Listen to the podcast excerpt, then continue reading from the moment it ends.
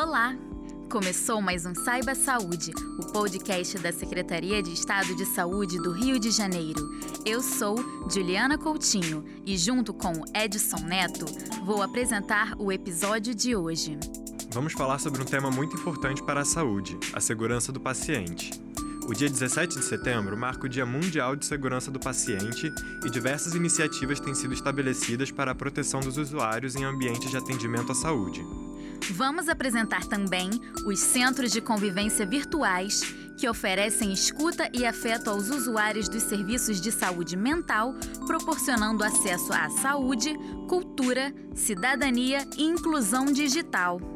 Mas antes disso, vamos começar com a nossa série especial sobre o Programa Estadual de Transplantes, o PET. Durante todo o mês de setembro, estamos destacando a história do PET, seus profissionais e, é claro, as vidas salvas ao longo dos anos.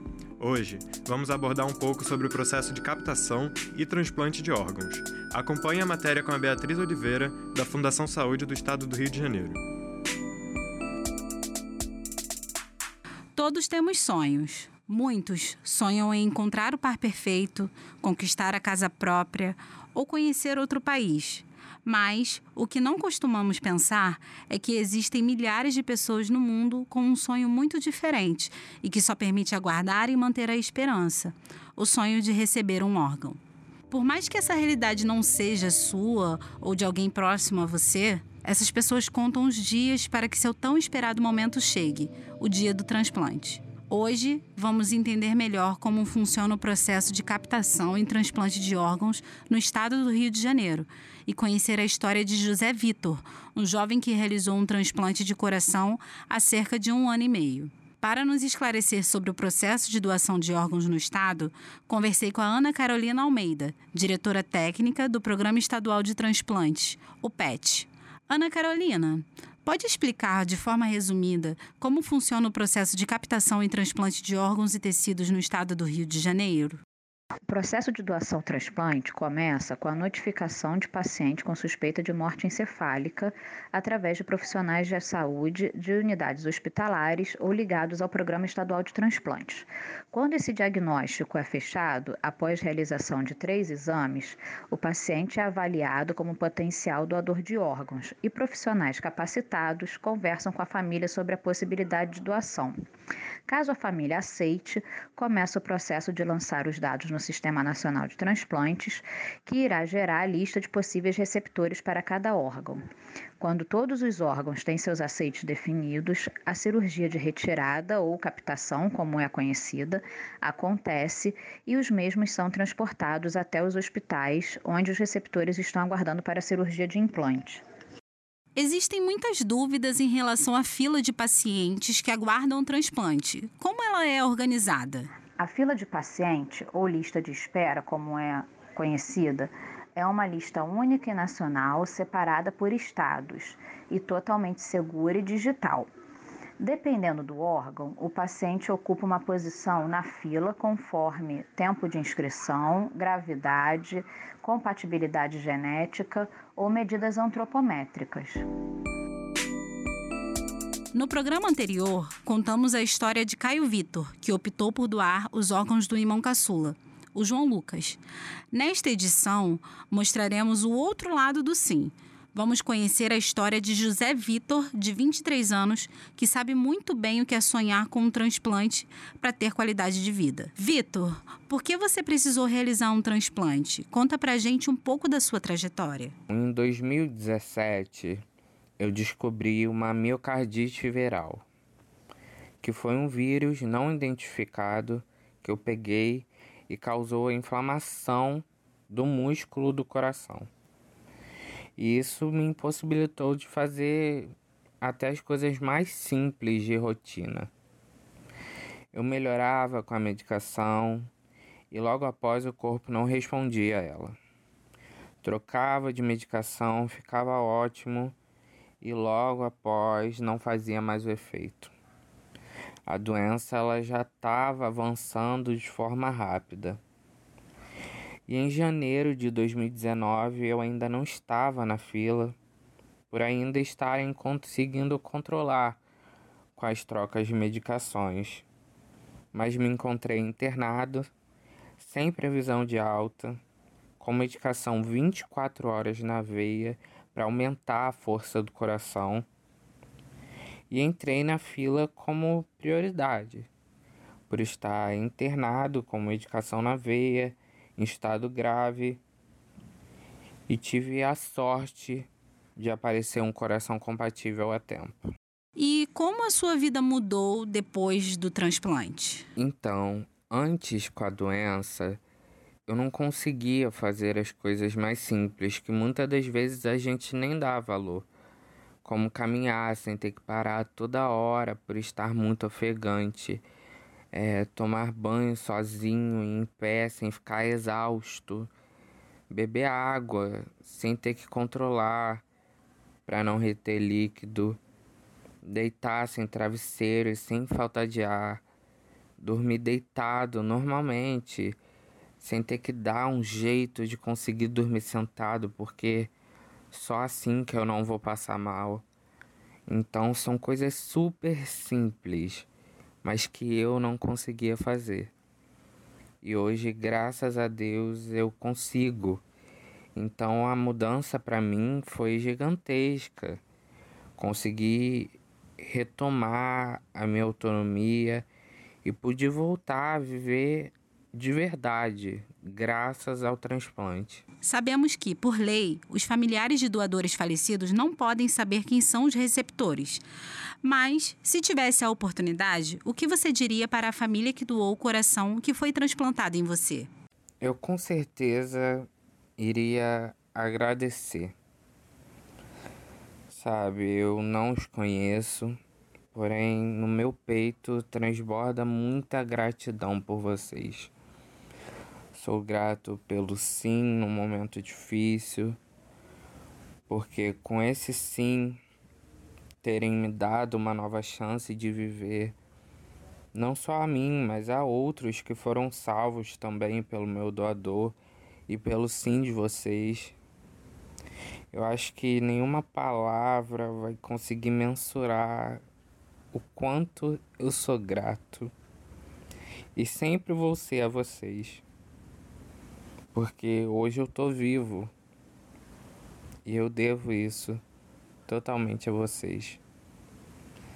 Eu realmente sinto muito pela sua perda, mas eu sei que ele floresceu em mim e em outras pessoas. Muito, muito obrigado por terem salvado a minha vida. Você gostaria de deixar algum recado para as pessoas que têm dúvidas se devem doar? Sim. Tem uma frase linda que eu vi esses dias e é do Acá Poeta. Doar é dar a chance de outra pessoa continuar pintando o mesmo quadro que você começou quando nasceu a vida. Eu sei que é delicado falar sobre morte com a família, porém, este é um tema que fala muito também sobre vida, sobre amor ao próximo, sobre solidariedade. A única forma de se tornar um doador é comunicando à sua família sobre a sua vontade. Essa é a única forma, é o único jeito de você se tornar um doador. A doação de órgãos e tecidos foi o que salvou a minha vida e a de muitos outros. Porém, existem atualmente 40 mil pessoas aguardando por um sim. Então não esqueça, converse com a sua família sobre esse gesto de tanta empatia. Em 2019, mais de 45 mil pessoas aguardavam por um transplante, segundo a Associação Brasileira de Transplante de Órgãos. Você pode fazer a diferença na vida de muitas pessoas. Conte para a sua família, seja um doador.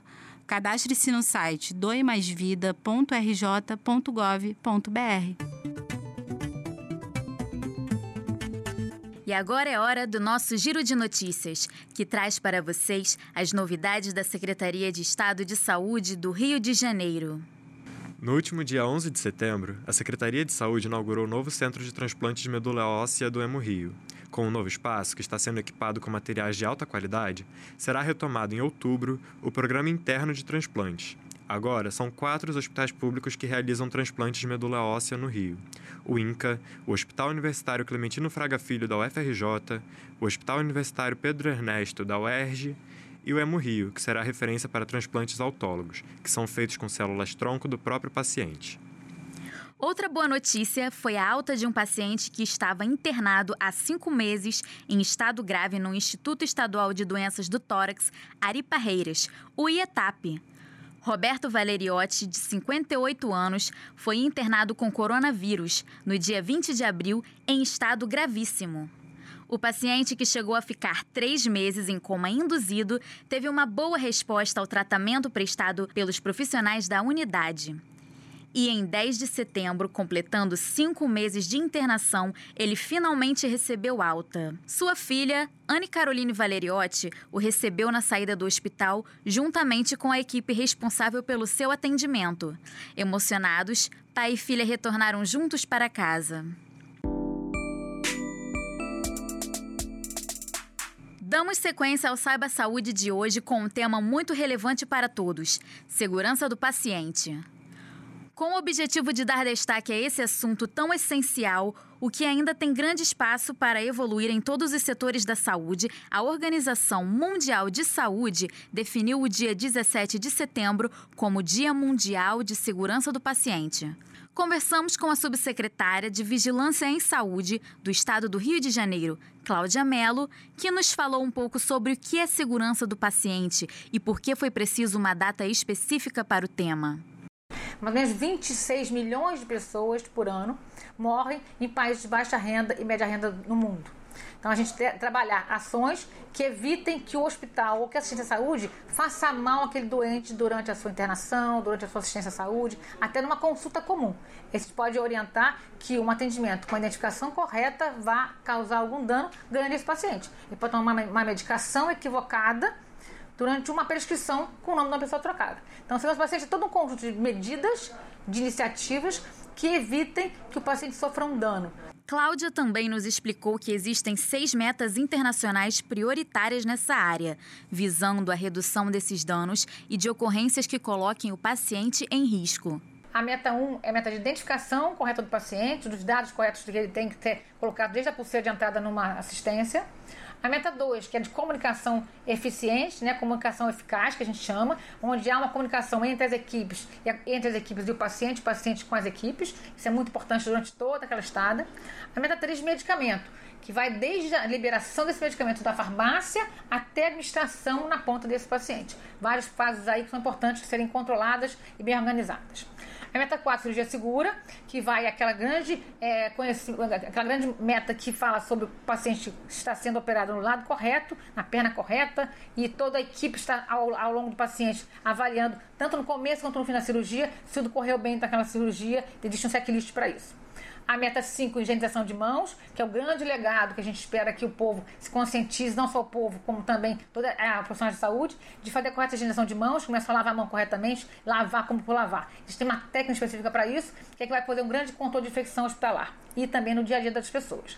A meta 6 de, ele é prevenção de lesão por pressão e queda, que trata tanto da parte de queda de uma, que se remete à estrutura daquele ambiente, quanto da queda que o paciente pode levar por si só por alguma dificuldade que ele tenha na sua vida, atividade diária.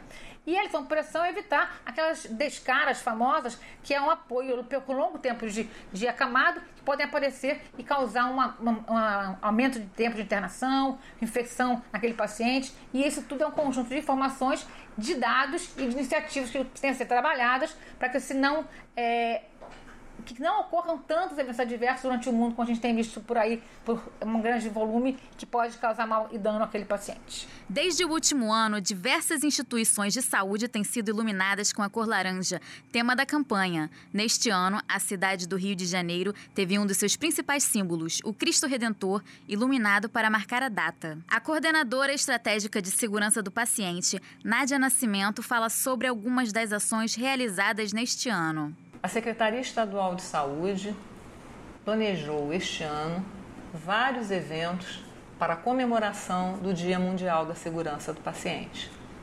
Dentre eles, destaco três. O primeiro, a exposição que foi realizada no hall do prédio da secretaria. A segunda, a iluminação do Cristo Redentor com a cor laranja da segurança do paciente no dia 17 de setembro. E por último, e não menos importante, as ações que foram realizadas nas unidades próprias, mostrando aos pacientes e seus familiares as ações em segurança do paciente que já são desenvolvidas pela unidade. Informe-se sobre o tema, converse com os profissionais de saúde e seja um participante ativo no processo de melhoria da qualidade e segurança do atendimento nas unidades de saúde. E vamos ao nosso quadro É Mais, com notícias relacionadas à saúde mental. Você sabia que existem espaços do estado do Rio de Janeiro que oferecem escuta e fortalecem o afeto entre usuários dos serviços de saúde mental, seus familiares e os profissionais que ali atuam? Pois é, intitulados Centros de Convivência, eles fazem parte da rede de atenção psicossocial, o RAPS, e proporcionam acesso à saúde, cultura, cidadania e inclusão digital. Atualmente, com a pandemia de Covid-19 e a necessidade de isolamento, os profissionais da rede se mobilizaram para manter as trocas tão importantes que ocorrem nesses espaços e criaram a plataforma Centro de Convivência Virtual. No ar desde 20 de julho, o site oferece 23 atividades à distância, como rodas de conversa para mulheres trans, debates sobre racismo estrutural, oficinas de turbantes, tardes de contação de histórias, aulas de capoeira, entre muitas outras. A participação é gratuita. A parceria com a Secretaria Estadual de Saúde é fundamental para que o centro de convivência virtual possa chegar até as pessoas que usam os centros de atenção psicossocial no estado do Rio de Janeiro. Então, a gente procurou a Secretaria Estadual de Saúde, na pessoa do Daniel Elia e, e da Nelly, é, com esse intuito de aproximar e fazer essa ferramenta realmente chegar aos as pessoas que trabalham, que gerem, que usam os centros de atenção psicossocial. É, e aí, por isso, a gente fez esse lançamento específico é, para esse público, né? A gente fez esse convite é, para estreitar, aproximar essa, essa relação. Então, essa parceria estratégica. O formato online segue os mesmos princípios praticados nos centros de convivência físicos. São nove unidades localizadas em Niterói, Carmo, Macaé e na capital, em Realengo, de Dentro, Campo Grande, Taquara e duas na Universidade Federal do Rio de Janeiro, a UFRJ, todos na busca por derrubar estigmas sobre o usuário da rede de saúde mental. É, a gente tem observado que esse equipamento é um dispositivo fundamental para despatologização da vida, para desmedicalização da sociedade, para desinstitucionalização da loucura como perigo, como incapacidade, uma vez que ele visa exatamente sustentar as diferenças na comunidade. Então, é, é muito bonito ver, né, assim, como que pessoas que ficaram é, internadas é, em hospitais psiquiátricos durante muitos anos, né, estão convivendo na cidade é, e a partir desse trabalho de centro de convivência, né, junto com pessoas que nunca foram internadas, pessoas que usam medicação é, psicotrópica, com pessoas que não tomam, pessoas que têm diagnóstico e pessoas que não têm diagnóstico, todo mundo junto misturado na cidade. A psicóloga conta que, com os encontros remotos, usuários dos serviços de saúde mental têm conseguido lidar com a pandemia de forma mais serena a gente já tem começado a observar né, o efeito do, do, do que, que isso produz na vida das pessoas, né? Então, tem, por exemplo, né, senhoras que passam a semana inteira esperando é, aquela atividade acontecer. E tem uma senhora de 90 anos, por exemplo, que ela fica, né, é, dizendo que pra gente que aquele momento é o momento que ela consegue olhar para fora de casa, assim, através né, do, do, celular, ver outras pessoas, porque a gente sabe que é muito difícil encarar essa experiência da pandemia né, sozinho, assim, sem ter contato com ninguém, né? Então, é exatamente poder fazer chegar a grupalidade na casa das pessoas através da arte, da cultura, que, que é a proposta do, do nosso projeto também. Para mais informações sobre como participar das atividades, basta acessar as informações do nosso site saude.rj.gov.br.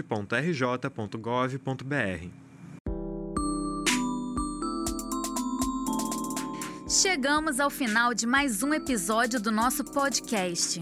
Obrigada pela audiência. Siga o Saiba Saúde no Spotify para não perder nenhuma atualização. E fique atento também às nossas redes sociais, onde divulgamos todas as novidades sobre saúde no estado do Rio de Janeiro. Arroba SaúdeGovRJ no Facebook, Instagram, Twitter e YouTube. E até o próximo episódio.